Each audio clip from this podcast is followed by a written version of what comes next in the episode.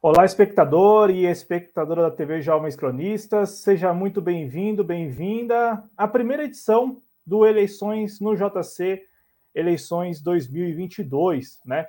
A 82 dias das eleições gerais de outubro, o Jovens Cronistas dá um passo importante na sua cobertura das eleições com este programa especial sobre as articulações eleitorais no estado do Rio de Janeiro.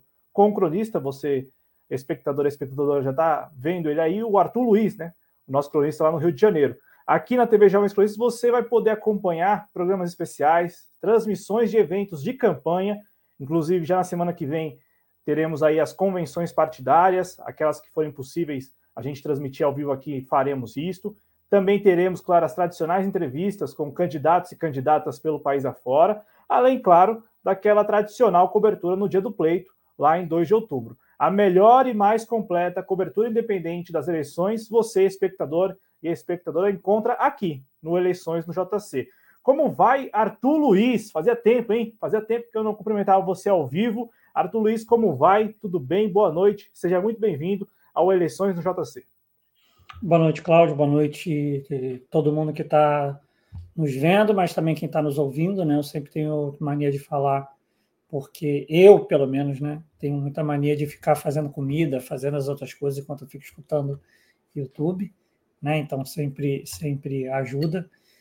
Bem, o Rio de Janeiro, como sempre, o Rio de Janeiro, né? Aquela, aquelas coisas estranhas. Hoje eu até pensei que ia dar uma chuva bem pesada, por sorte, entre aspas, não houve uma chuva pesada. É, só ventou para caramba, a ponto de eu ficar com medo, andar com casaco e em 30 minutos sentir um calor insuportável do Rio de Janeiro, né? É, e tirando é, as notícias ruins que nós temos, né, uma que tem a ver com o Rio de Janeiro, que tem a ver com, com, com é, eleição, mas eu falo depois, que é a questão da tentativa é, de confusão criada é, quando Lula estava aqui, né, na quinta-feira, e o caso horrível é, do, do Marcelo, que foi assassinado vai ter até um ato, acho que no MASP, né? O, o Rio de Janeiro ainda não sei ainda dia específico do ato, é, mas tirando isso, o Rio de Janeiro com algumas informações interessantes, mas aí a gente vai falando para frente. É isso e saudade de todo mundo, por óbvio. É, entre aspas, né? Porque a gente sempre fica fazendo piada, sempre fica conversando lá no nosso grupo, mas ao vivo mesmo bastante saudade de todos vocês. Isso aí. Hoje, terça-feira, 12 de julho de 2022, 20 horas 37 minutos pelo horário de Brasília. Arthur Luiz, vamos começar então é, passando a, a, ao nosso público é, a quantidade de pré-candidatos ao governo do estado do Rio de Janeiro. É, hoje, aí, né, as pré-candidaturas que ainda devem passar pelo respaldo, devem ser chanceladas nas convenções partidárias que começam, como eu disse já na abertura do programa, na semana que vem. É, nós temos aí no Rio de Janeiro nove pré-candidaturas. Destas nove pré-candidaturas, é, uma é a oficial do presidente Bolsonaro, né, a que está com o governo federal, que é a do atual governador do estado do Rio de Janeiro, o Cláudio Castro, que é filiado ao Partido Liberal, o mesmo partido do presidente Bolsonaro. E temos algumas pré-candidaturas por hora, né? Pré-candidaturas, que uma é a pré-candidatura do ex-presidente Lula, né? O que é apoiada pela pré-candidatura do ex-presidente Lula, que é a pré-candidatura do deputado federal Marcelo Freixo, do PSB. Mas há também pelo menos duas outras pré-candidaturas que buscam esse apoio do ex-presidente Lula, né? Que é a pré-candidatura ao governo do estado do Rio de Janeiro do Rodrigo Neves, do, pelo PDT, ex-prefeito de Niterói, e também a pré-candidatura do Felipe Santa Cruz, do PSD, né, que é o mesmo partido do prefeito da capital aí do Rio de Janeiro, o Eduardo Paes. Como que você, Arthur Luiz, está enxergando estas movimentações ainda em pré-campanha? Né? Quantos desses nove pré-candidatos devem, de fato, chegar na sua avaliação, devem chegar lá na urna, devem estar lá disponíveis na, na urna eletrônica em 2 de outubro? Né? Eu falo isso porque alguns podem ficar pelo caminho. À vontade, Arthur Luiz. Bem, é, a gente tem diversas candidaturas extremamente antigas e conhecidas né, do, do, do Rio de Janeiro, como, como eu gosto de brincar, o Ciro Garcia vai aparecer, é, né, o, o, o certo pessoal que já está já presente. Creio eu, é, eu posso até estar tá, é, equivocado em certas questões é, ainda, né? mas é, parece, é, ao menos parece por enquanto, que a questão é, de certas pré-candidaturas, é, algumas conversas parece que estão ocorrendo de uma forma um pouco, um pouco calma ainda, não de forma acalorada, né? É, isso daí eu falo sobre, sobre a, é, a questão do Freixo, que teve até ato já com o Freixo, mas entra muito para a questão de uma candidatura de fato de esquerda, né, como sendo Freixo e o Rodrigo Neves, se vão ser duas candidaturas mesmo, se vai ser uma candidatura. A gente teve até algumas coisas meio bizarras aqui, que o Eduardo Serra apareceu com uma quantidade razoável de votos, mas isso quase sempre acontece com o Eduardo Serra, e ele acaba quase sempre sumindo depois, porque eu tenho quase certeza, eu posso estar equivocado, mas o fato dele receber bastante voto, depois perder bastante voto, eu sempre acho que deve ser porque alguém deve achar que é o José Serra e não o Eduardo Serra. E aí sempre acontece de falar o Serra, Serra político, é o, é o, é o, é, é o José Serra e o pessoal vai dando voto depois é, acaba diminuindo. A preocupação atual que se tem aqui é se dá o fato é, da candidatura da qual o presidente Bolsonaro está, entre aspas, também apoiando, porque o Cláudio Castro está conversando é, meio que com todo mundo, né? Como, como eu gosto de falar, o nosso querido Gaguinho, né? Porque é, é, assim, eu acho que talvez seja a primeira vez que eu conheço algum, algum político é, que seja do âmbito é, executivo que seja bastante gago. Né? Eu já fui muito gago, fui a nível Cláudio Castro já. Hoje em dia eu já estou já bem melhor já. Mas eu acho que a preocupação, é, meio que a preocupação maior que se tem, é, aqui pelo menos, do qual, do qual eu vejo, é uma tentativa de tentar retirar a palanque é, é, do Bolsonaro.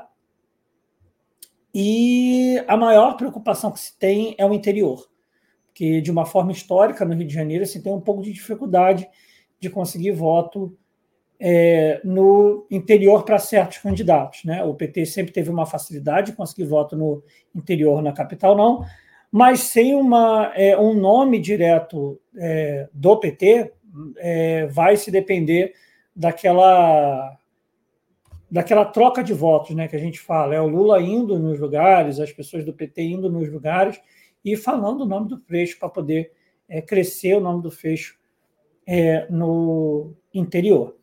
E o que me causa um pouco de confusão ainda mental, porque não tem como não se ter confusão mental nessa questão, é a situação do Eduardo Paes, que é, não vê crescendo o, o, seu, o seu candidato, quem ele está apoiando, e também fica naquela dúvida é, quem de fato vai apoiar, porque o Eduardo Paes, eu esqueci de te, de te enviar o vídeo, depois eu vou ver enquanto você estiver falando, eu, é, é, eu te mando, mas o, mas o, o, Eduardo Paz ganhou uma placa né, de cidadão de Maricá, né, Maricá, do qual ele falou é, muita coisa ruim na época que ele mandou aquele áudio para o Lula, né, e que deu uma confusão generalizada, mas estava lá em Maricá, brincando bastante, conversando bastante com gente do próprio PT, então pode até ser uma, uma questão do que vai acontecer lá na frente, se vão conseguir criar um certo palanque, conseguir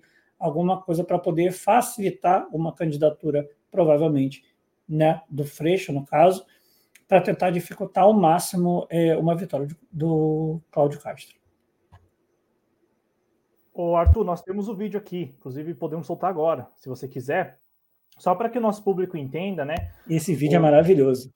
O, o Serra, né, o, o Serra, é o Eduardo Serra, do Partido Comunista Brasileiro. Só para quem é de fora do Rio de Janeiro, né, talvez não, não, não esteja por dentro. Então, Eduardo Serra, do Partido Comunista Brasileiro, e em entrevista ao Globo, ele foi perguntado sobre isso, né? Ele foi perguntado: é, o senhor apareceu, a pergunta foi essa: o senhor apareceu é, entre 4% e 5% em pesquisas recentes. É a confusão de seu nome com o do ex-ministro José Serra, aqui atribui o desempenho. Aí ele respondeu que a maioria da população nem sabe quem é o José Serra, mas sabe o que é o PCB. E aí ele diz assim que ele é alguém que tem experiência política, já concorreu, já exerceu cargos de gestão na universidade. Sim, verdade. E o PCB existe como alternativa à esquerda, já que outros estão no caminho mais ao centro. Além do Eduardo Serra, concorrem, né, ainda na condição de pré-candidatos ao governo do estado do Rio de Janeiro, Marcelo Freixo, deputado federal pelo PSB, Cláudio Castro, atual governador do Rio de Janeiro, né, o ex-vice do Wilson Witzel, o Anthony Garotinho também, né, um ex-governador aí no, no páreo, né, é, também o Antônio Garotinho. E com a... muita força no próprio, no próprio interior, né? Que é o que eu falo que é uma questão muito relevante. Tem uma força muito grande em partes do, do interior do Rio de Janeiro. Então tem o Antônio Garotinho, tem o Rodrigo Neves, que a gente já citou, que a gente vai falar mais sobre ele aqui no programa, né? Rodrigo Neves do PDT. É, o Ciro Garcia do PSTU, também citado pelo companheiro Arthur Luiz. O coronel Emílio Laranjeira, do PMB, que é o Brasil 35, né? Aqui em São Paulo, o Brasil 35 está lançando o, o, o, o ex-ministro da Educação, o Weintraub, né? É, o Abraham Weintraub, ele é o pré-candidato ao governo do estado de São Paulo, aqui pelo Brasil 35, né? Que é o antigo PMB, Partido da Mulher Brasileira, e no Rio de Janeiro, o representante do partido, da sigla, é o coronel Emílio Laranjeira. É, o Paulo Ganimi também, né, do Novo, deputado federal, é, é pré-candidato ao governo do estado do Rio de Janeiro, e o Felipe Santa Cruz, ex-presidente da OAB. Nós temos o um vídeo aqui, vamos soltar o vídeo é, da visita do Eduardo Paes, prefeito da capital do Rio de Janeiro, da capital fluminense, é, a Maricá. E aí ele, inclusive, declara o voto no ex-presidente Lula, né? E aí, aí já na, na, na sequência, se você quiser comentar, porque é, é muito do que você está falando, né? Dessas formações de palanques, né? É, por hora, todos são pré-candidatos, mas me parece que o caminho natural é que algumas pré-candidaturas morram pelo caminho, né? Ou fiquem pelo caminho. Vamos lá escutar o prefeito Eduardo Paes, prefeito do Rio de Janeiro. Para resumir. Eu vou cantar agora. Eu já esse samba foi feito. Vou, contar a história.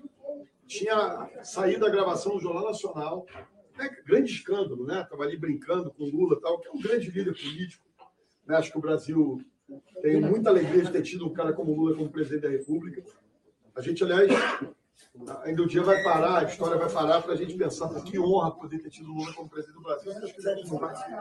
É, mas assim, ó, aproveita para revelar meu voto, para botar no Lula para presidente e tal.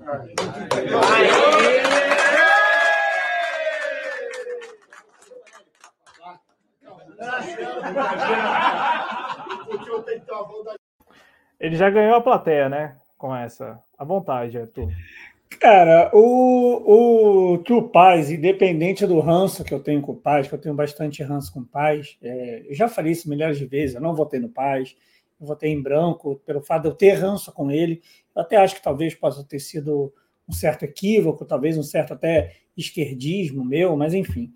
É, mas é muito difícil você sendo do Rio de Janeiro, você tendo o espírito do Rio de Janeiro, você não conseguir se sentir contemplado pelo Eduardo Paz. É, é, o cara é um carioca, de fato. A gente pode falar qualquer coisa dele, e uma coisa certa que nós temos que falar dele é que ele é um carioca de fato. Né? Essa, essa, essa fala que ele faz, é, tipo assim, mostra muito dessa, dessa questão do quanto ele é carismático, do quanto ele tem essa questão do Rio de Janeiro. Né? Mas a pauta mais importante o que eu falei, é, é a questão de construção de palanque. E o Eduardo Paes, querendo ou não, tem uma certa construção de palanque aceitável no Rio de Janeiro, principalmente na capital, que é um lugar geralmente um pouco mais difícil é, é, em certas localidades, né, para você poder conseguir voto é, para a esquerda, dependendo do partido que, é, é, que seja. Né? Há um tempo atrás, eu até, eu, eu até cheguei a fazer uma comparação. Óbvio que é, assim, ah, são dois anos de diferença, não dá para comparar tanto, mas é muito relativo. Foi 2014, quando a Dilma ela se, ela se pelege, é, e aí em 2016, com, com o, não, eu não lembro se foi 2016 que eu comparei ou foi 2014, mas enfim, com, com o Freixo. Mas é, é, a questão prioritária foi aonde o Freixo teve mais voto, a Dilma não teve voto. E aonde a Dilma teve mais voto, o Freixo não teve voto.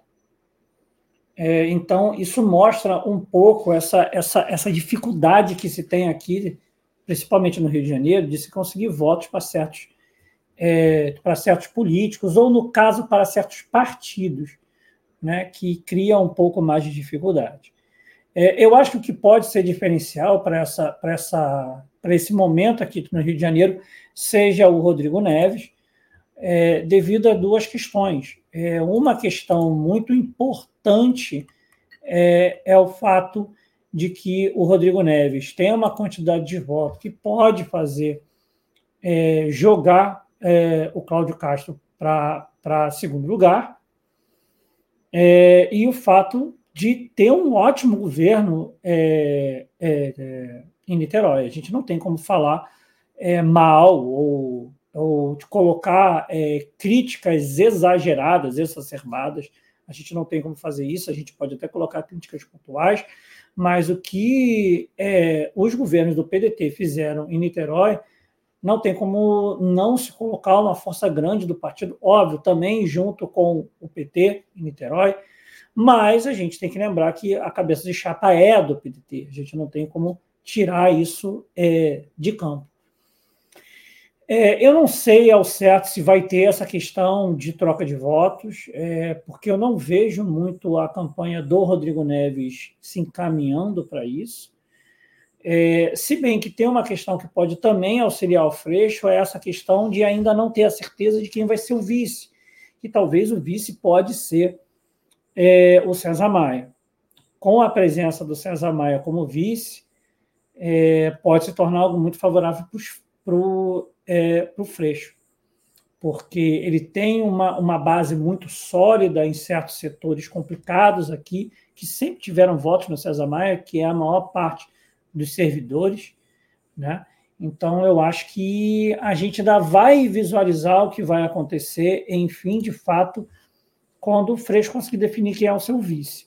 Se o vice for de fato César Maia, ou se o vice for talvez alguma outra pessoa de esquerda, que talvez eu não veja muito o PSB andando um pouco nessa linha. A gente não tem visto o PSB tentando fazer uma linha de alguém de esquerda na cabeça e uma outra pessoa de esquerda é, como vice. Né? Não tem, não tem, não tem que, é, meio que mostrado muito essa linha.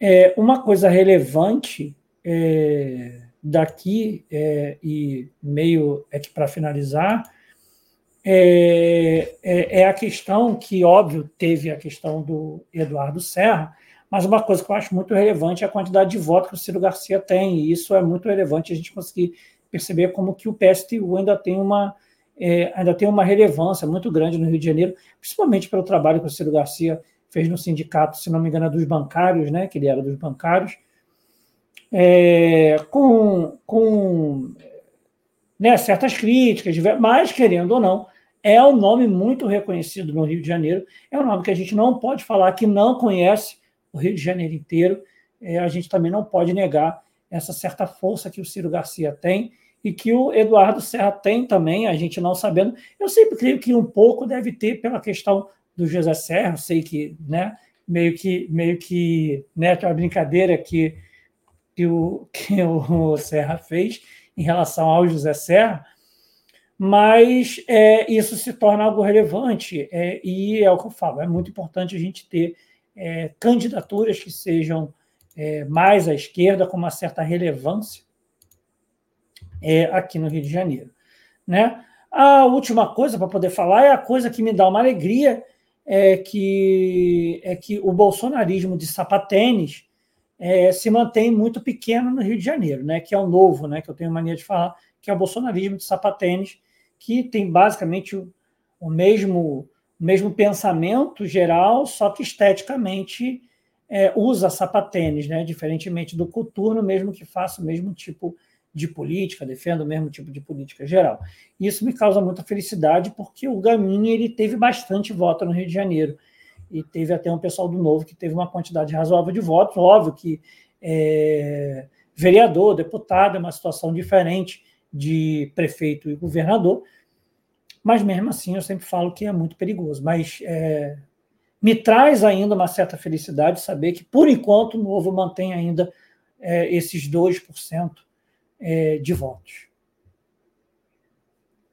A propósito, eu vou passar aqui no chat para registrar as primeiras participações, convidando a quem está nos acompanhando ao vivo para que participe também, participe mandando a sua mensagem, né? E quem estiver acompanhando depois, né, na versão gravada, deixe seu comentário também. O Adriano Garcia está aqui com a gente, desejou um bom programa para nós. É, e a Never escreveu que votou no Paz.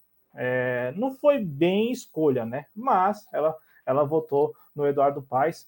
É, o, o Arthur falou um pouco aí já da, da situação dos cavalinhos né, nas pesquisas de intenção de voto. Daqui a pouco eu vou trazer aqui a última pesquisa da Datafolha para que o Arthur comente. Mas antes, Arthur, ainda no bojo dessa discussão sobre formar palanque, e aí no Rio de Janeiro já ter o candidato é, a, que, mesmo conversando com vários setores, é o candidato do governo federal, que é o atual governador, né? E do outro lado, pelo menos três pré-candidaturas que buscam, uma, uma, já tem o apoio e as outras duas buscam ainda é, um apoio velado, enfim, né, a presença, pelo menos, do ex-presidente Lula no palanque, é, é, uma coisa que a gente precisa assim detalhar melhor para o nosso público, até para que na próxima semana, com a realização das convenções, o nosso público não seja pego de surpresa, porque pode ser que na convenção do PSD aí no Rio de Janeiro, o PSD desista da pré-candidatura do Felipe Santa Cruz em apoio eventualmente um, um, apoio ao Marcelo Freixo ou, ou apoio a nenhum dos pré-candidatos, mas que já ah, daria ao Marcelo Freixo a, a, oportunidade né, de capitalizar esses votos. A mesma coisa, a mesma coisa já não espero do PDT, né? Porque há uma pressão é, para que o Rodrigo Neves mantenha a candidatura dele, é, até porque o PDT precisa desse palanque, né? Pensando na viabilidade, ainda que remota, do presidencial Ciro Gomes. Mas eu quero mostrar um vídeo para você, Arthur. Você esteve lá Aí você já até pode começar a comentar um pouco. O Lula, o momento em que o Lula, no último dia 7 de julho, quinta-feira passada, na Cinelândia, centro do Rio de Janeiro, ele chamou Marcelo Freixo e fez questão, questão de afirmar que Marcelo Freixo é o candidato dele ao governo do Rio de Janeiro. Vamos assistir juntos. Citar o companheiro Joãozinho, que é o presidente do PT local, e contar um pequeno caso para vocês contar um pequeno caso para vocês. Eu estou há muito tempo querendo vir fazer um ato no Rio de Janeiro. Há muito tempo. Eu queria que você viesse aqui, Freixo, porque você é a razão disso. Eu estava querendo fazer um ato porque era preciso acabar com as dúvidas. Ô, Lucélia Santos, é você que está aí, minha linda. Eu queria acabar com uma dúvida que há muito tempo eu ouvia rumores aqui no Rio de Janeiro.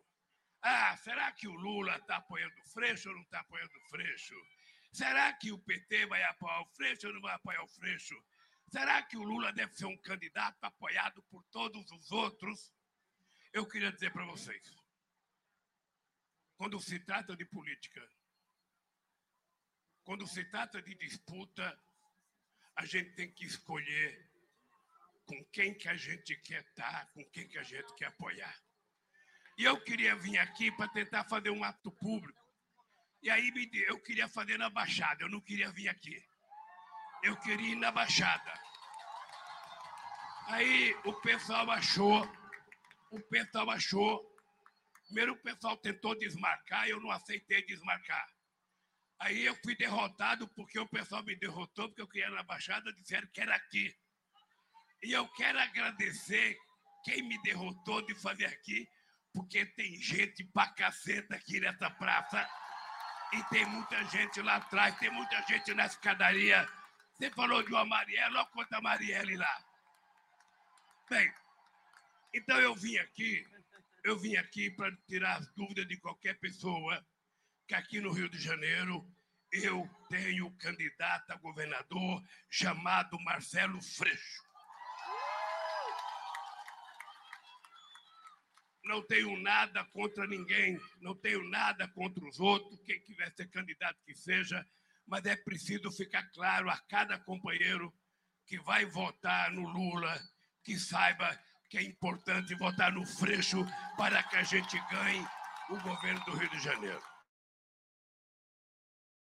É, antes de comentar, é, quer dizer, que tem a ver né, com comentar, infelizmente não mostrou né, o monumento que tem ali, que eu estava colado né, no monumento, é, mas antes, lá no fundo, para quem viu o vídeo, tem duas mulheres com camisa vermelha. Uma é a Duda Quiroga, que é a minha é, camarada de luta, que eu tenho que dar os parabéns para ela pela, pela, pela presença dela lá no ato, por toda né, é, é, esse ato político, a liderança que, que a Duda é, né? E uma outra que está atrás com uma camisa do MST, que felizmente eu conheci sem saber que era uma pessoa que morava do lado aqui da minha casa há muito tempo atrás. E a gente é basicamente da mesma época, que é a Luana, que é coordenadora do MST.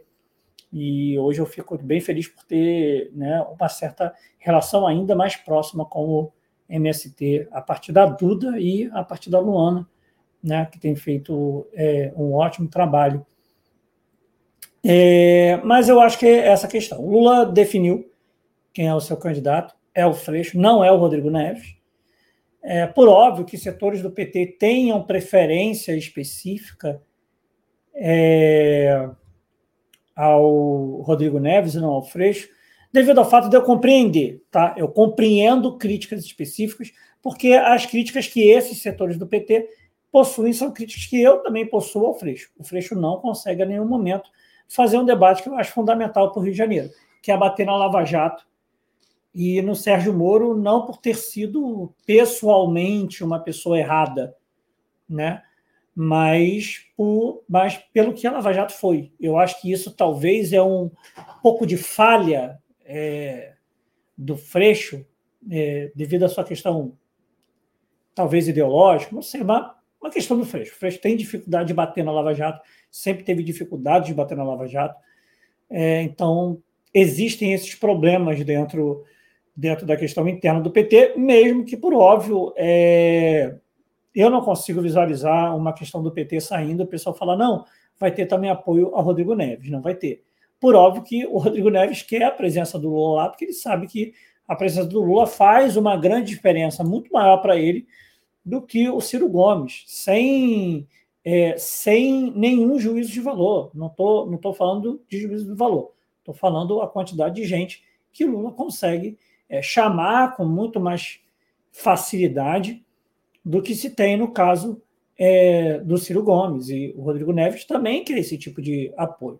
E eu também concordo com você. Quer dizer, eu não sei se foi necessariamente um concordar com você, né? Porque foi só uma fala.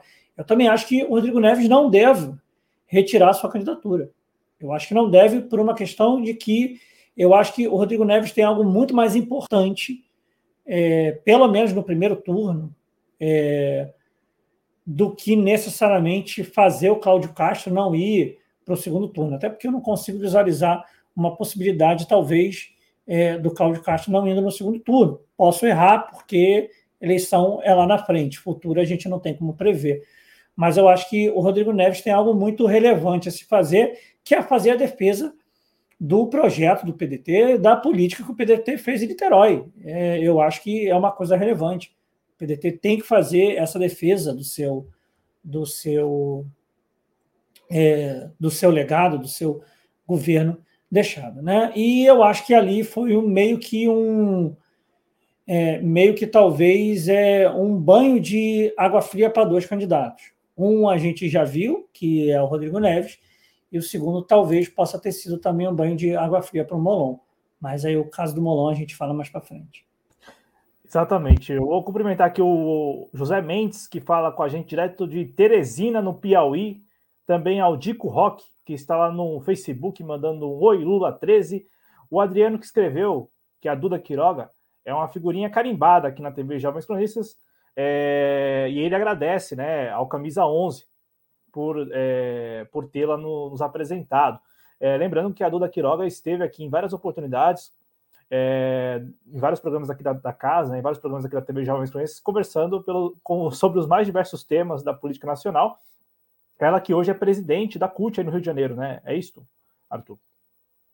Vice.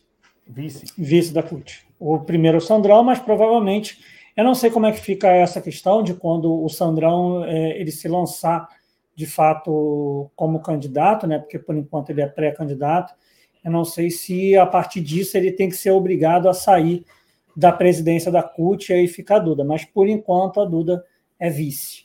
Tá? Eu não sei se já houve mudança ou não. Isso daí especificamente eu não sei. Só falei só da Duda porque, cara, eu estou sempre encontrando a Duda no sindicato, nós somos do mesmo sindicato né, do Sindicato dos Professores da Rede Privada, então a gente está sempre se encontrando, sempre fazendo política na rua, sempre um, um meio que trocando figurinha com o outro. Né? Eu sou apaixonado pela Duda, porque é uma pessoa que me ensina muito todo dia e a gente conversa demais. E eu não tinha como não olhar ali para a Duda no fundo sem dar esse, é, esse incrível abraço é, e falar bem dela. Não tem como, eu não consigo. O, até o ex-presidente Lula, né? Ele, logo de cara, assim, quando ele começa a, agradecer e a cumprimentar quem está ali no, no palanque, ele se ele chama atenção para o fato da, dela com a camisa da CUT e fala, se não me engano, ele fala, ele chama ela de presidente da CUT no Rio, mas provavelmente é como você falou, ela ainda é vice, né?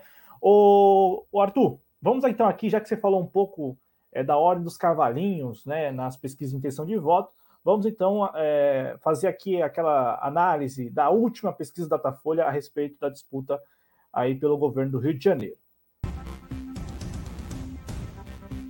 Vamos lá, então tá aqui Datafolha. Agora sim, Datafolha no ar. Tá aí, me escutam? Todo mundo me escuta? Esse, esse no fundo é o BG, o famoso background, hein? Então vamos lá. É, segundo o Datafolha, pesquisa realizada entre os dias 29 e 30 de junho o Eduardo, o Eduardo, o Marcelo Freixo, deputado federal pelo PSB, e o atual governador Cláudio Castro do PL estariam tecnicamente empatados, né? O Freixo com uma leve, é, no caso um ponto percentual apenas, né? Então à frente aí por muito pouco.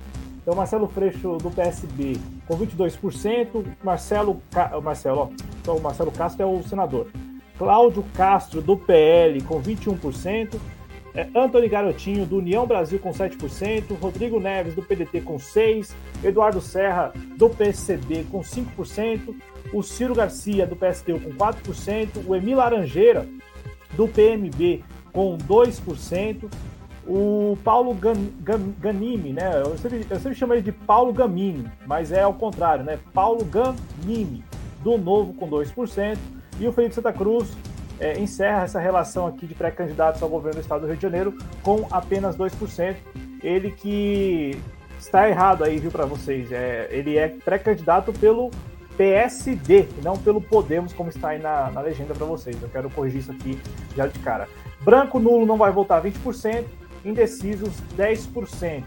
Em relação ao Senado, o Arthur Luiz, a disputa, segundo o Real Time Big Data, pesquisa também do final de junho, o atual senador Romário, do PL, é, conseguiria aí se reeleger, conseguiria aí ser reconduzido a, ao Senado. Ele que lidera neste momento o, o levantamento da, da, da, Real Time Big Data com 19%, o Alessandro Molon vem na sequência com 14%, Daniel Silveira do PTB, que sequer tem direitos políticos, está aí na disputa como pré-candidato ao Senado com 8%, Washington Reis do MDB com 5%, André Siciliano do PT com 4%. Também tem aí a candidata, a pré-candidata, né? Não podemos falar de candidata ainda, né? A pré-candidata do PSOL, a Luciana Boate, né? Com 2%. Marcelo Boatê, Boatê. Boatê, perdão, exatamente. Boatê, perdão. Boatê com 2%, Marcelo Itagiba do Avante com 1% e Ivani dos Santos do PDT com nenhum, né, 0%. Branco não vai votar com 26%, indecisos somam 21%. À vontade, Arthur Luiz, para você fazer a leitura que você quiser a respeito dessas duas pesquisas.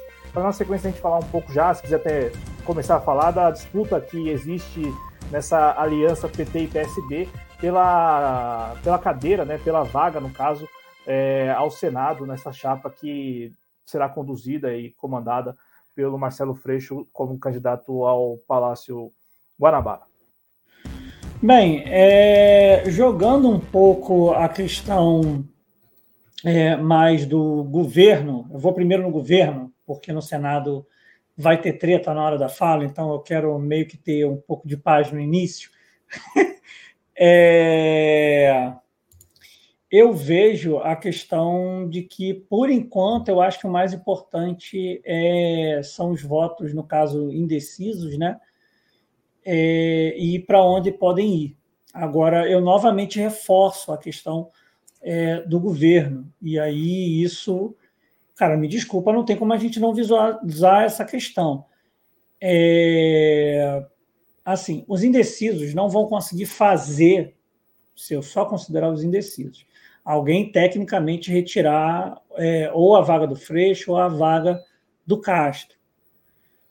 Mas uma coisa que eu acho relevante a gente analisar é que, se a gente analisar pela lógica, não há como quem vota, quer dizer, não é que não há como, mas o que eu acho que é um pouco lógico, né? Quem vota no Rodrigo Neves, no Serra ou no Garcia, é, não votarem no Freixo no segundo turno, né? É, caso ocorra de fato esse, esse movimento, ou seja, se nós só considerarmos isso, o Freixo recebe automaticamente aí uma injeção de 15% de votos, indo aí numa possibilidade de pelo menos 37% né, de votos gerais. Isso pode talvez indicar uma possibilidade de vitória do Freixo.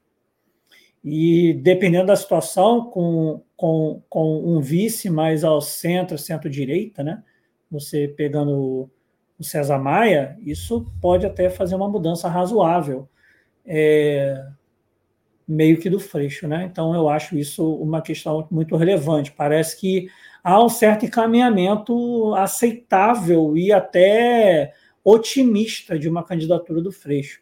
É, não talvez ainda no primeiro turno, com, com uma vitória, porque né, é essa questão. O Castro aparece uma hora na frente, uma hora atrás, o Freixo aparece uma hora na frente, uma hora atrás, mas todo mundo sempre dentro da margem de erro e o seu crescimento sempre dentro da margem de erro também. Então, isso pode mostrar que talvez a gente não está tendo uma mudança muito grande é, de situação de voto. Então, talvez pode ainda estar muito parado, o que pode indicar que talvez o início da campanha eleitoral que de fato vai fazer uma certa diferença é, nessa, nessa questão. Agora, indo para onde pode causar confusão, que é a questão do Senado, é, a gente tem uma questão um pouco mais complexa. É, o Matheus Fernandes está tá te perguntando quem é esse Castro, é o candidato do Bolsonaro, que é o atual governador. Tá? É, é o, é o nosso gaguinho, né? como, como eu gosto de falar. É, já na ótica do, do Senado, a gente tem uma questão importante. E aí é uma análise minha, tá? É, eu não estou falando aqui pelo PT, eu não estou falando por nenhum outro que seja, eu estou falando por uma análise minha. O Molon tem uma quantidade de votos expressiva devido ao fato de quem foi o Molon.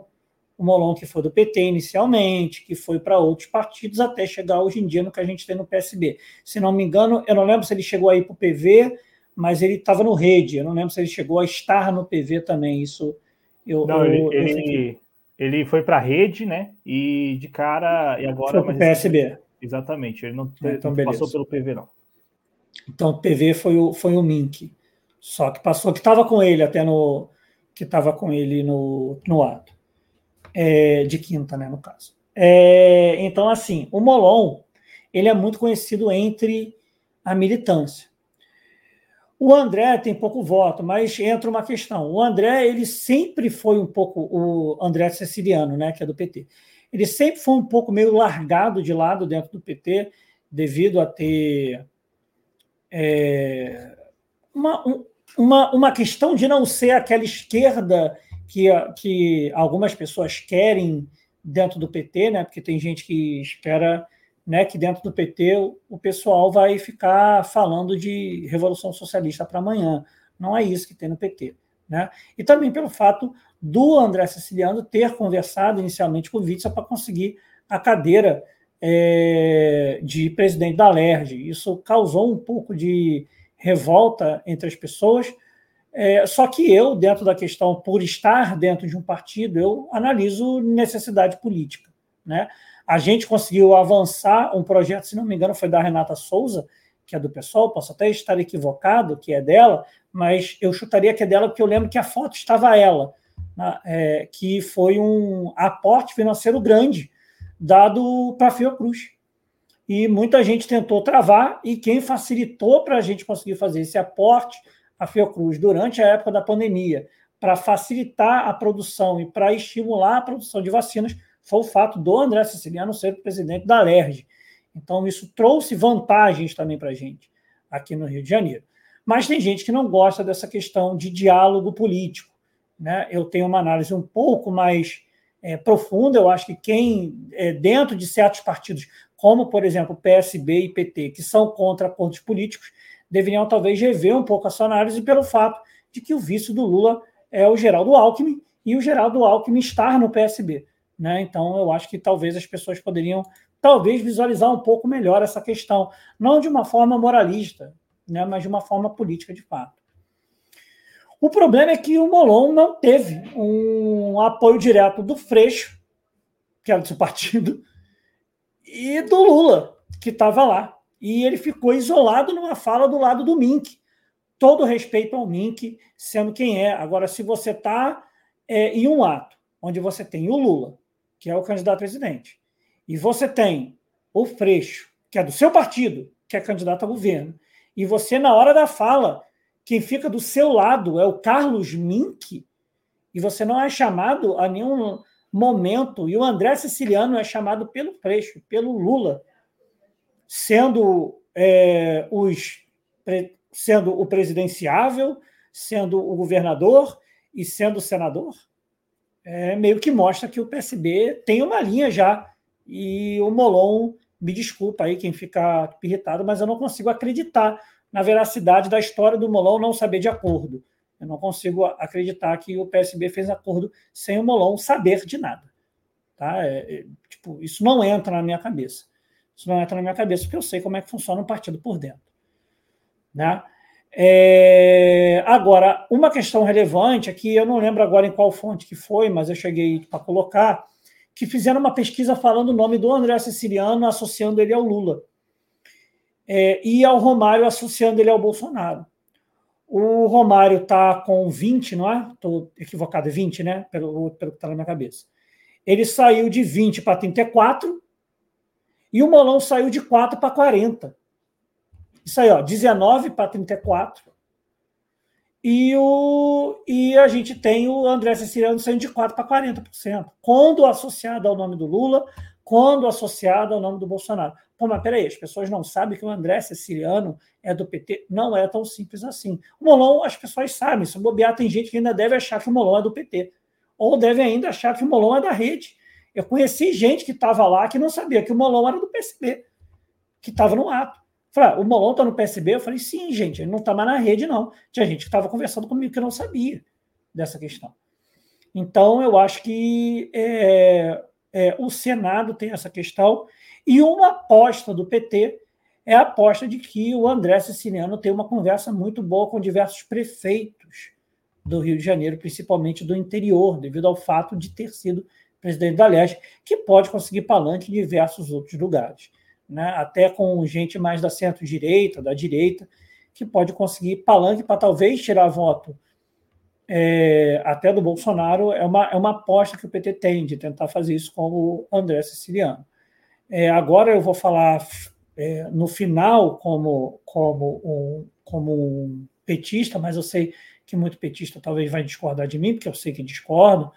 É, eu acho que se há o acordo específico, o acordo tem que ser cumprido, mas muito além disso. Eu acho que não se deve, isso eu acho muito ruim, a falta de respeito que certas pessoas têm, como André Siciliano, todo mundo tem direito a votar no Molon. É, é, assim, o PT não funciona como o PCB, né, que tem um centralismo democrático, então ninguém vai ser expulso do partido por votar no Molon. Mas eu não acho legal ataques é, que são quase sempre caluniosos, ofensivos e moralistas em cima do, é, André Siciliano. Eu acho que pelo menos as pessoas têm que ter um mínimo de respeito com um político do PT que, quando o PT sofreu o ataque da Lava Jato, não saiu do partido. É, eu acho que pelo menos isso o pessoal tem que ter o um mínimo de respeito pelo André Siciliano. Fazer as campanhas, assim como é, eu também acho que o pessoal também do André Siciliano, que vota no André Siciliano, não deve automaticamente fazer ataques diretos é, ao Molon. E eu achei muito triste, muito triste mesmo, a fala tanto do André Siciliano quanto do Molon no ato, porque foi literalmente um ataque é, infantil com veracidade de cada lado, mas o que, que o Molon ganha é, atacando o André Siciliano por tentar fazer acordos para conseguir voto em locais onde tem pessoas de direita. E ter que conversar, ele conversa com Cláudio Castro. Porra, cara, o cara é presidente da LERJ. Fica meio difícil eu ser presidente da LERJ e eu mandar o Cláudio Castro quando vir conversar comigo catar coquinho. Não é assim que se resolve política. E o André Siciliano também falando verdade, que durante a Lava Jato, o Molon defendeu a Lava Jato, defendeu Marcelo Bretas e saiu do PT.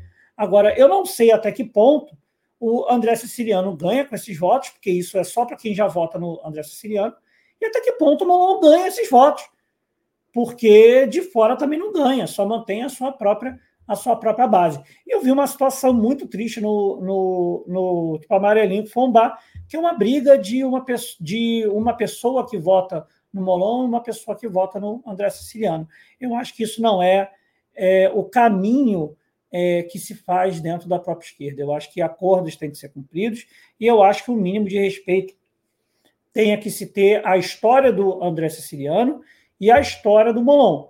Agora, ficar fazendo ataque de um lado do outro, me desculpa, ficou parecendo é, assim uma coisa infantil e que não vai aumentar os votos nem do André Siciliano, é, não vai fazer o, é, ele ser mais palatável e nem vai fazer o Molon ser mais palatável. A única coisa que vai, vai fazer é, no final das eleições, o pessoal que votou no Molon ficar com raiva de quem votou no André Siciliano e vice-versa. Eu acho que não é assim que se faz política.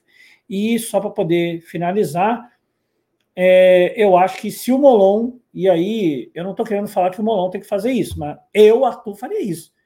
Eu meteria um caô maravilhoso lá na frente, que eu falaria: olha só, eu acho que a gente precisa fazer unidade e eu estou abrindo aqui o meu voto para fazer a defesa do André Siciliano, e eu venho a federal construindo a campanha do André Siciliano. Eu acho que se o Molon tivesse feito isso no ato, talvez o Molon estaria hoje, tipo, sem sacanagem, estaria hoje eleito como deputado federal. Muita gente iria votar nele só por esse ato que ele teria feito ali, mesmo não sendo nem pré-candidato a deputado federal. Mas, enfim, é, aí, aí é uma análise do Arthur. É, eu acho que a única coisa que a gente tem que parar é quem vota no André não pode não tem que ficar atacando o Molão e vice-versa. É isso. Espero que isso não aconteça durante as eleições.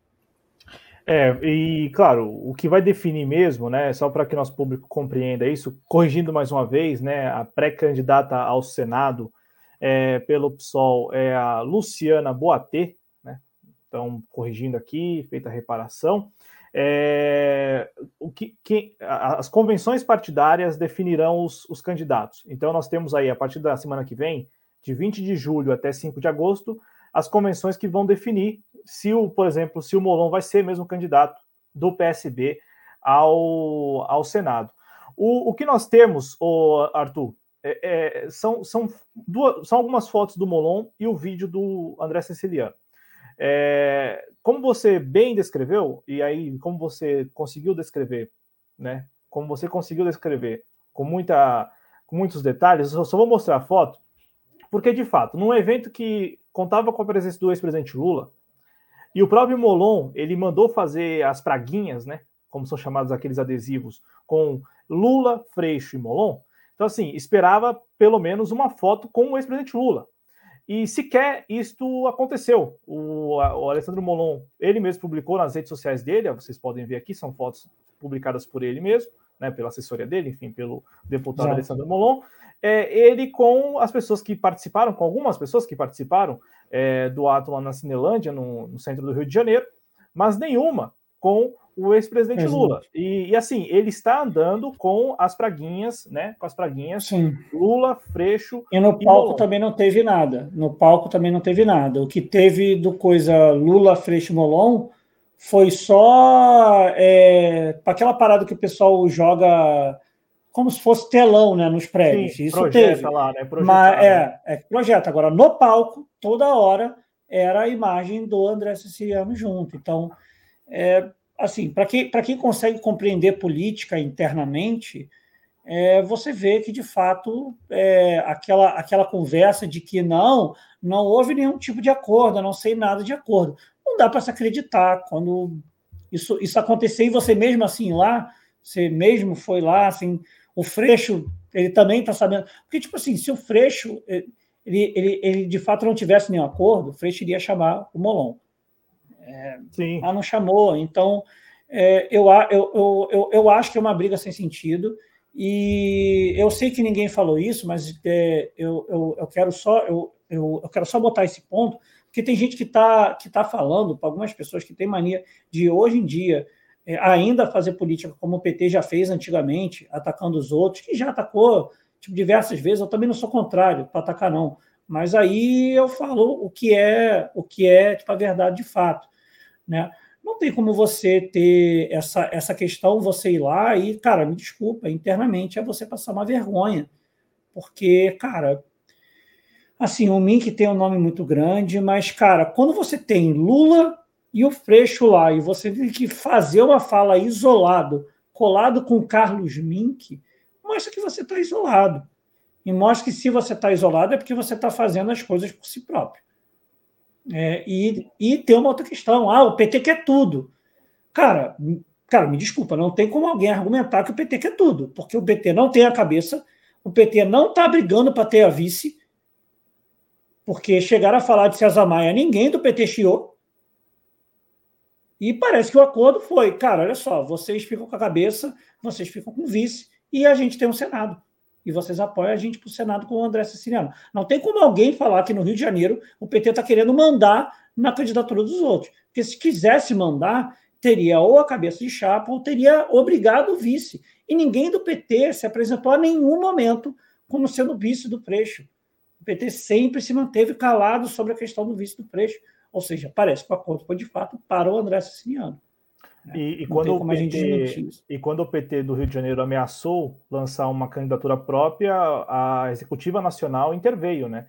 A Executiva Nacional interveio sinalizando que o apoio seria com o Marcelo Freixo. A Executiva Nacional, entenda-se o ex-presidente Lula, né? Que de pronto, quando saíram aqueles rumores de que o PT iria lançar um pré-candidato ao governo do estado, o próprio Lula já sinalizava que apoiaria o Marcelo Freixo. Agora, em relação ao Alessandro Molon, é, isto deve e tende a render um pouco mais, né, o, o Arthur? Porque o Alessandro Molon é deputado federal pelo PSB, ele aparece bem cotado nas pesquisas e é o presidente estadual do PSB, né? É ele quem vai conduzir as, as, a convenção estadual do PSB, que vai chancelar a, a candidatura do Marcelo Freixo ao governo do estado e que deve, ele sendo presidente do PSB, se não houver nenhuma intervenção, no caso da presidência do Carlos Siqueira, né, o presidente nacional do PSB, ou da do, da executiva nacional do PSB, tudo indica que ele vai chancelar ele próprio, no caso ele, enfim, os militantes do PSB aí no estado do Rio de Janeiro, devem chancelá-lo como candidato ao Senado. E com isso, como você falou, ele vai, se ele insistir na candidatura, ele vai concorrer é, isolado, porque até comentando com o Arthur, né? O Arthur falou que foi lá no centro, foi lá participar do ato, enfim, né? E aí eu perguntei para o Arthur, é, o único que eu não vi lá foi o Alessandro Molon. Aí o Arthur falou: não, ele estava lá, ele estava lá, ele inclusive subiu no palco, falou, falou com o Carlos Mink, deputado estadual do PSB lá no Rio de Janeiro. Aí eu falei: ah, mas na transmissão da TV do PT, no canal do PT, ele não apareceu. E aí o Arthur até falou, né? Pô, a TV do PT, o PT também, algo assim, né, Arthur? Porque de fato a transmissão oficial, né? A transmissão oficial do evento, desse ato na Cinelândia, que foi a transmissão foi feita pela TV do PT, é, não mostra em nenhum momento o Alessandro Molon. Sequer o Alessandro Molon ele está no palanque, né, no momento em que entra a transmissão oficial. Ele não aparece nas imagens, ele sequer está no palanque.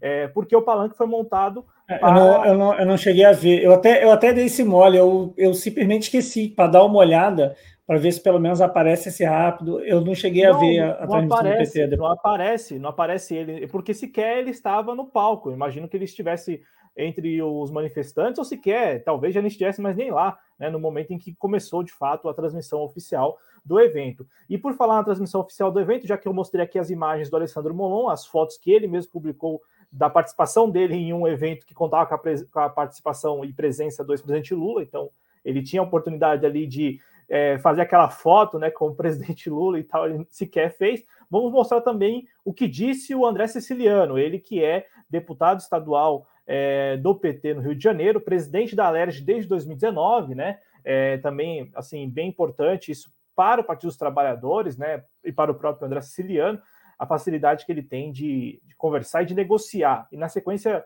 é, do vídeo, eu passo no chat, Arthur, para que você até repercuta algumas manifestações é, dos nossos espectadores. Então vamos escutar o André Siciliano sobre é, aqueles que estiveram no PT e que deixaram o PT ali no auge da Lava Jato. É, é, só, Cláudio, só rapidinho, eu, eu, eu, eu fui dar uma olhada aqui rápida agora na, na é, transmissão do PT, eu entendi o porquê que o Molon ele não aparece. Porque o Molon ele não aparece quando está o Lula lá. O Lula, quando, tá, quando, quando já está lá em cima, o Molon já fez a fala e já saiu. Isso, que a isso. fala dele foi, foi naquela fala do pessoal primeiro, Sim. que falou junto com a Duda. A Duda também não aparece, a Luana também não, não, não aparece. Mas falando. a, Duda, mas a Duda, ela está no palanque, né? É, não é, não é, não é, mas está... a fala dela não aparece. Não, não aparece, mas ela está lá. A fala, a fala do Molon foi nesse momento. Então foi por isso que nem apareceu a fala do Molon. É porque... E se não me engano, eu acho ah. que ele percebeu que iria talvez ficar feio. Ele tá no palanque, não ser chamado, ele preferiu. É, não, ele, ele, ele, é. ele deu a mensagem. Eu fui dele, ver isso agora. É, fotografou e foi embora. Pelo jeito foi isso que Sim. aconteceu. Só que eu estou comentando com o nosso público porque quem estava acompanhando só a transmissão, ah, o Molon nem apareceu no ato. E ele também não havia publicado nada no story dele, eu estava acompanhando, não publicou nada no story, falei, então ele não foi na Cinelândia. Como, como pré-candidato do PSB ao Senado não participa de um ato tão importante quanto este lá na Cinelândia, né? Mas enfim, só um parênteses aqui para soltar o vídeo do André Siciliano, um parênteses rápido. Outro também que deixou o Partido dos Trabalhadores ali no auge da Lava Jato foi o próprio Rodrigo Neves, né? Rodrigo Neves que deixa o PT em 2015, vai para o PV até que se encontra no PDT. Então, é outro que também, né, naquele momento ali, todo mundo, né, na, contra o Partido dos Trabalhadores, aquela onda antipetista, a galera vazando do partido, né, até para viabilizar, como foi até o é, caso é, é que, eu, é que eu acho que o PT, o pessoal do PT tem um pouco de ranço do, do pé do Molon, algumas pessoas do PT específicas têm ranço do Molon, porque o Rodrigo Neves saiu, só que ele não fez uma parada que o Molon fez, que muita gente se irritou, né? O Molon ele chegou para participar de um ato é, fazendo a defesa do Bretas. Bretas, o Rio de Janeiro está com você. Então eu acho que isso criou um pouco de um pouco de sentimento do pessoal, porque o Rodrigo Neves saiu, só que o Rodrigo Neves não chegou a participar desse ato. Esse ato acho que estava tava o Molon, eu não lembro mais quem estava nele. Eu acho que o Freixo chegou a passar, mas falou e saiu voado, não ficou na foto. Agora o Molon não, o Molon ficou na foto. Então, eu acho que uma boa parte do PT tem um pouco de ranço do, do pé do Molon por causa disso. É, mas aí, para aquela questão: política não é feita com fígado, política é feita com conversa. Quanto mais fígado você tiver, menos diálogo você tem, com mais dificuldade você tem de fazer política. Né? Vamos escutar então o André Siciliano, deputado estadual do PT no Rio de Janeiro, pré-candidato ao Senado Federal pelo Partido dos Trabalhadores. Dois mandatos da minha querida Paracambi, na nossa querida Baixada Fluminense. Tem alguém na Baixada aí? Presidente, eu sei que lá, lá na presidência, o senhor não só terá momentos bons, o senhor não será, não terá só alegria, o senhor terá também momentos difíceis, porque governar não é fácil. Eu fui prefeito e sei, presidente Lula. Eu sei muito bem. E o senhor vai poder contar com um senador que não vai tirar o pé da bola dividida. Um senador que não, abandona, que não vai abandonar, como muitos fizeram, covarde, que abandonaram o Partido dos Trabalhadores no, maior, no momento mais difícil, presidente Lula. Por isso que eu quero ser o senador do estado do Rio de Janeiro. Nós ouvimos hoje, presidente Lula, os representantes das favelas, eles querem que o senhor volte, porque eles querem que o senhor continue. A favela ama o senhor, presidente. Eles querem que o senhor continue fazer os complexos esportivos, fazer as bibliotecas, parques e fazer os, as milhares de casas que o senhor construiu na Rocinha, em Manguinhos e no Complexo do Alemão. O, o Arthur, só, só comentar rapidamente, né? Assim, só um detalhe da fala, né? O que, que ele falou? Como muitos fizeram, covarde, né? Então, assim, muitos fizeram, mas o covarde. Como é muitos fizeram, não, tu tá ligado? Tu tá ligado. É, isso aí, antes do muitos não, não, fizeram. Não, mas, mas eu, quando falou, eu tava né? na hora, eu falei, irmão, imagina se ele fala o nome. A confusão mas, generalizada, porradaria generalizada. No, no plural ele fala, como muitos fizeram, aí no singular, covarde, né? É. covarde. Não, não, não, mas antes covarde. ele segura ainda alguns segundos. Ele segura um segundo e ele fala, como Muitos fizeram. Ele segura, e, dá uma. É, é, covarde, é, covarde, isso aí. Cara, então, é tipo assim, essa questão. Eu rio dessas situações, porque eu, Arthur, como, como, como agente político, eu gosto de fazer esses, é, esses esporros. Tá? Eu gosto de fazer isso. As pessoas que me conhecem dentro do Partido dos Trabalhadores sabem como é que eu sou, as pessoas sabem como é que eu sou. Tá? Para quem não sabe, eu sou do Partido dos Trabalhadores. Eu crio muita confusão dentro do PT, porque muita gente sabe que quando eu decido falar, eu falo na cara e eu falo mesmo.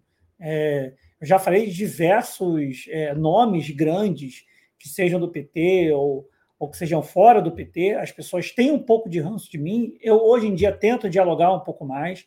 É, eu, é, eu tento ser menos assim. Mas, assim, é aquela questão. Eu acho que o que me preocupa, o que me preocupa mesmo é que eu acho que briga entre pessoas que votam é, no André e no Molon é, não devam ser é, estimuladas. Eu acho que quem defende o André Siciliano tem que defender pelos seus pontos.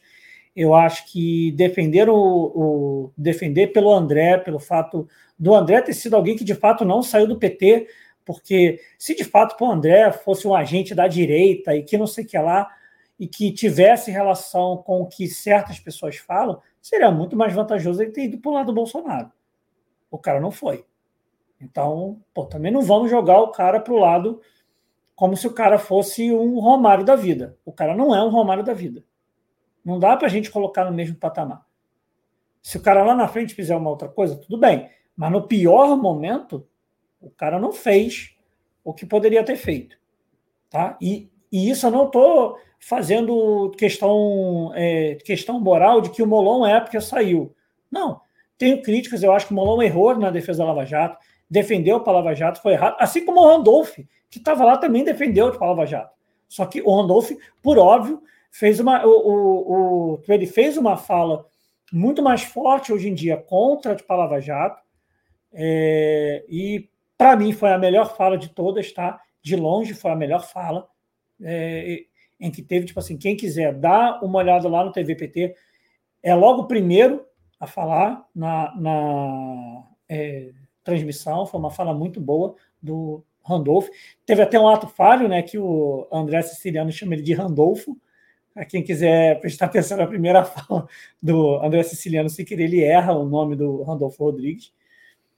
É, mas assim, eu acho que as pessoas também têm o direito de fazer a defesa da candidatura do Molon, por achar que o Molon consegue ter mais chance de ganhar é, do Romário, sendo que eu não gosto muito dessa desse, desse tipo, argumento, tanto que eu até critico, quer dizer, não é que eu critico, eu falo, olha só, a pessoa tem direito de querer votar no Lula porque acha que o Lula consegue ganhar no primeiro tempo, no primeiro tempo forte, no primeiro turno contra o Ciro, mas eu acho que isso não é um argumento sensato. Você pode até fazer, eu só não acho que é um argumento sólido. Não é um argumento sólido. É uma escolha de momento. Se fosse talvez o Dória, você achar que o Dória é muito melhor do que o Bolsonaro, eu, Arthur, por exemplo, não acho. Eu, por exemplo, não acho. Não vejo grande diferença. Não vejo muita diferença. Existe diferença? Existe, por óbvio. Tipo assim, na questão da vacina talvez seria melhor, mas em todas as outras questões, eu acho que para mim é praticamente a mesma coisa. Mas, assim, é um direito da pessoa, só acho que não é um argumento válido, até porque se, por exemplo, vamos dizer que de fato aconteça aquilo que a pesquisa colocou, que quando se associa o nome do André ao Lula, o cara vai para 40%. Quando isso aconteceu, o pessoal que vota no Molon só por causa disso vai votar no André Siciliano? Não vai. Não vai votar por causa disso, não vai trocar de voto. Então eu acho que não faz muito sentido esse, esse, esse, esse argumento. A única coisa que eu não quero, que eu não acho saudável, não é para o âmbito das eleições, não, pessoal. Eu não acho saudável lá na frente. Eu não acho saudável lá na frente a gente criar um ponto é, de briga a partir da divergência. Por exemplo, a gente tem o nosso grupo, né?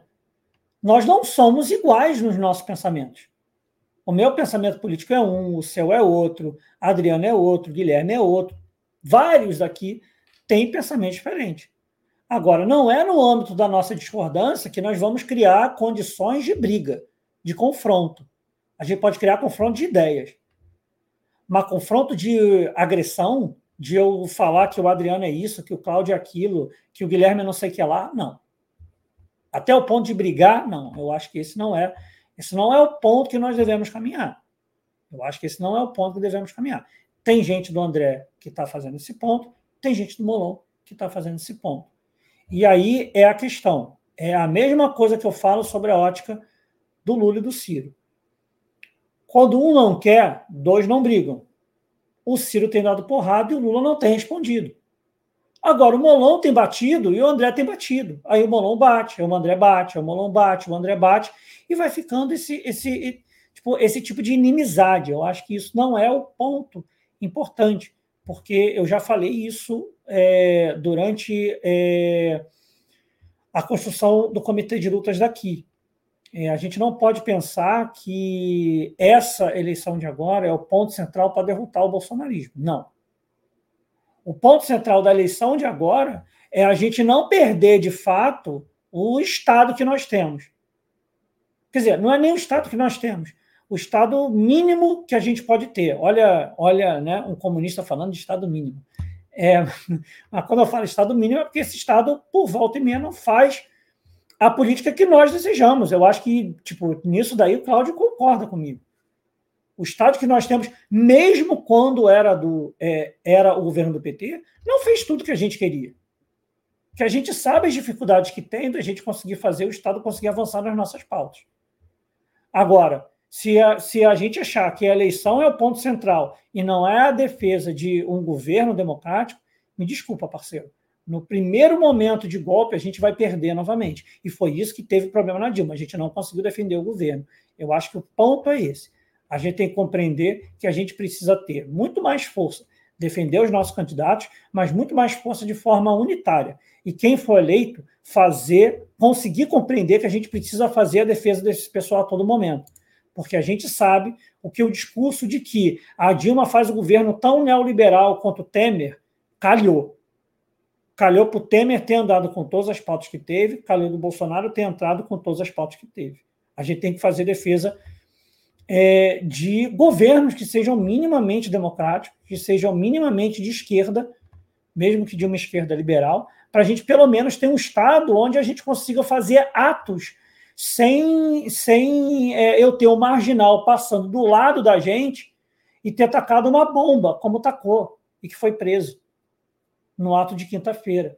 O cara tacou para machucar alguém aquela bomba? Não, a bomba não era para machucar ninguém. A bomba era para causar medo e pânico para as pessoas correrem, pisotearem uma nas outras e alguém morrer pisoteado. E a partir disso as pessoas ficarem com medo de participar em atos. Eu acho que esse é o fundamento agora. A gente ter noção de que as nossas divergências são capazes de criar conflitos ideológicos entre a gente, mas não criar conflitos materiais de fato entre a gente. Isso não é o ponto. Não é esse o, não é esse o momento que nós estamos é, lutando. A gente não está lutando ultimamente por causa disso. Eleição é uma parte muito pequena. Se, se a gente não sair dessas eleições com um conceito de unidade, acabou para a gente, desiste, acabou. Recado dado, Arthur Luiz. É, da minha parte, só tenho a agradecer. Eu sei que se, se, você quiser acrescentar mais alguma coisa à vontade, mas só tenho a agradecer pela estreia aqui do Eleições no JC. Lembrando que nós estamos aí há 82 dias, eu fiz questão de deixar aqui no GC, porque estamos contando é, dia, dia após dia. dia, né? Dia a dia. Semana que vem quero reforçar o convite.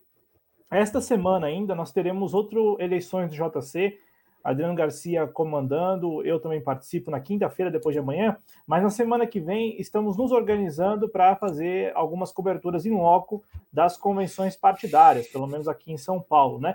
E aí vocês, claro, acompanhando o canal de perto, enfim, é, ficando de olho nas nossas redes sociais, você vai saber, enfim, do início né, das, das transmissões, o horário certinho, para que você possa acompanhar também essa parte importante do processo. É a primeira etapa, né, digamos assim, é, é, o início mesmo da campanha eleitoral, porque depois das convenções já teremos os candidatos e candidatas, e com isso a campanha eleitoral é propriamente dita.